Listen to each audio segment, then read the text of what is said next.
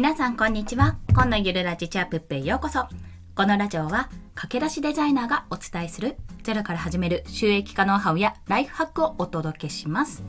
はい。ということで本日のお話はコンペ落選をプラスに変える方法についてお話をします。この方法3つですね。3つございます。のでそちらについてお話ししたいと思います。1つ目は良いクライアントさん、両クライアントさんですね、はフォローをしておくこと。そして2つ目は、テンプレート化すること。自分が提案した作品をテンプレート化しておくことです。そして3つ目は、内容を修正して作品として発信するというところ。内容を修正して作品として発信するというところですね。こちらの3つについて1つずつ解説をしていきます。まず、まあ、コンペ落選ってどういうことかというと、クラウドワークスとか、例えばランサーズとかでコンペ形式の案件っていうのがあるんですよ。まあ、バーっていろんな提案がある中で一つ選ばれるっていうところなんですけども、まあ、私も何回かあのコンペ受かったことがあるんですが基本的に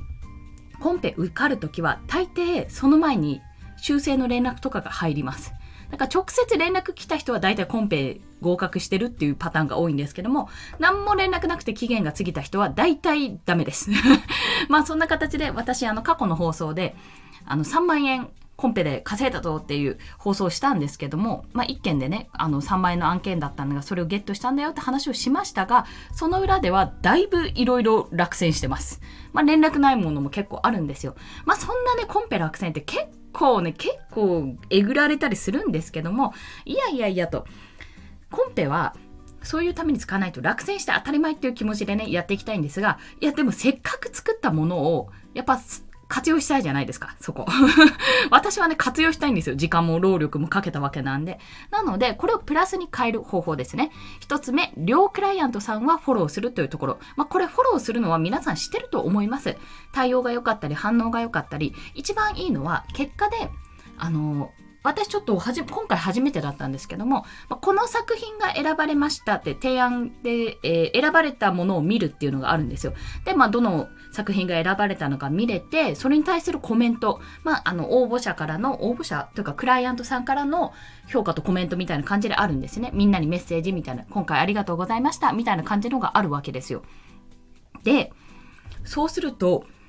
何がいいかって、まあ、選んだ基準とかどういったところが良かったのかっていうのが分かるんですね。で、自分のが選ばれなかった理由も分かるわけですよ。そういうふうに返してくれる方は基本的に良いクライアントさんです。で特に金額もよっぽど安くなければ、その方はフォローして私は間違いないと感じております。というのも、本当に期限切れても一向に連絡来ない人がおそらくスタンダードだと思うんですよ。特にクラウド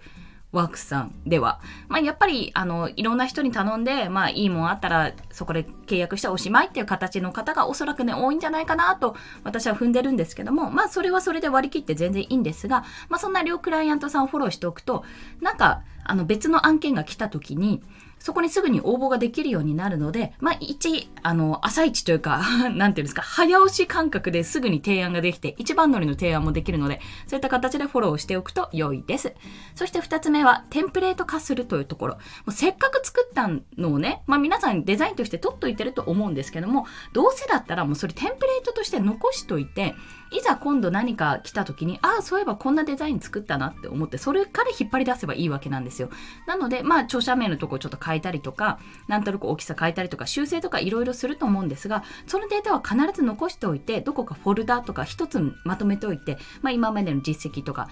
テンプレート化っていう形で、そのツールの、例えばイラストレーターだったら AI 形式とかね、あとキャンバで作ってたらキャンバー内で残るんですけども、じゃあその状態で残しておいた方がいいです。絶対。これ、後々本当に役に立つと思いますので思うというか実際に私も過去の作品とか過去にダメだった作品から引っ張り出してあの他の作品を作るってこともあるので提案するためのねものもあるのでそういった形でテンプレート化はしておいて損はないです。そして最後が内容を修正して作品として発信するというところ。もちろんこれタイトルとか著者名とかあと向こうから指定された画像を使った場合はそういったものは一切公表してはいけません。てか普通に考えていけないじゃないですか。でも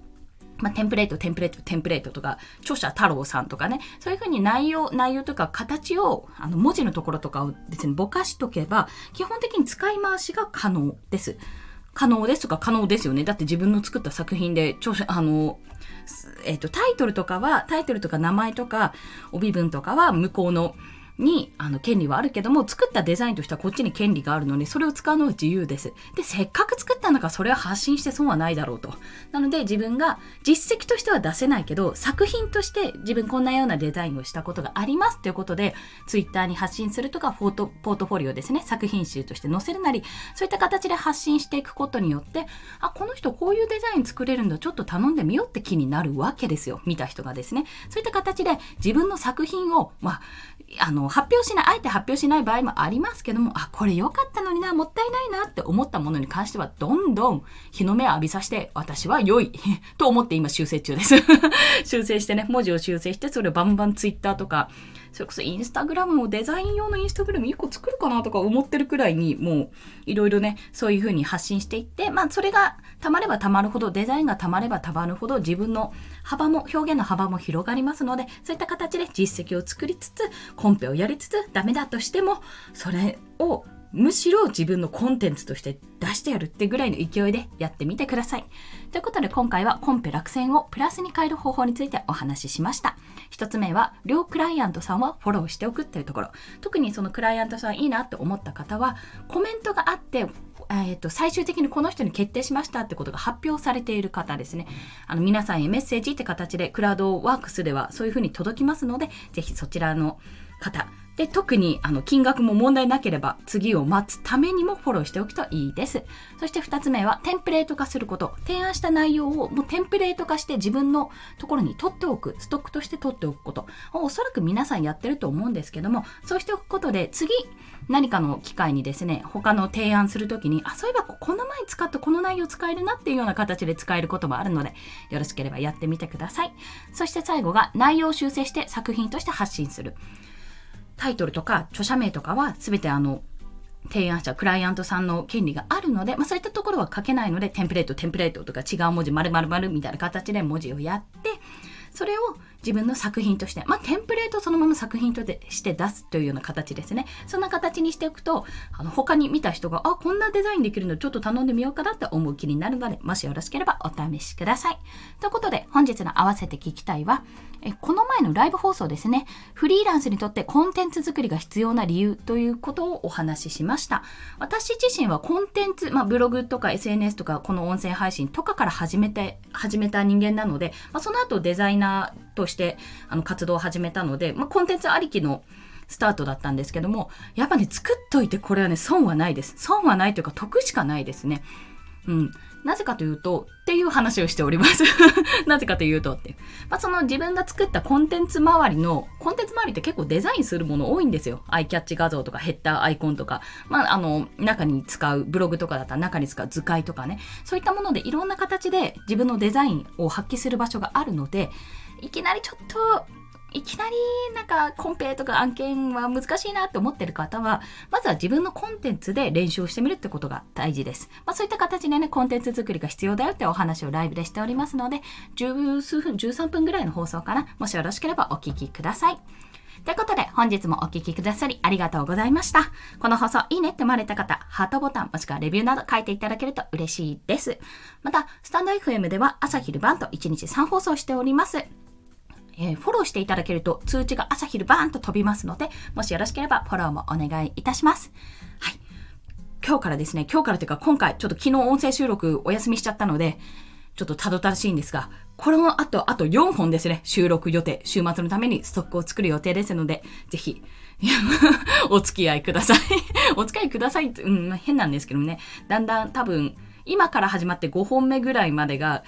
この放送から始まって5回目ぐらいまでが順当にこう流していけばおそらく同じ日に同じ時間帯に撮ってるものなので、あ、だんだん疲れてるなって思うかもしれませんが、よろしければお付き合いください。それでは皆さん、今日も一日頑張っていきましょう。コンでした。ではまた。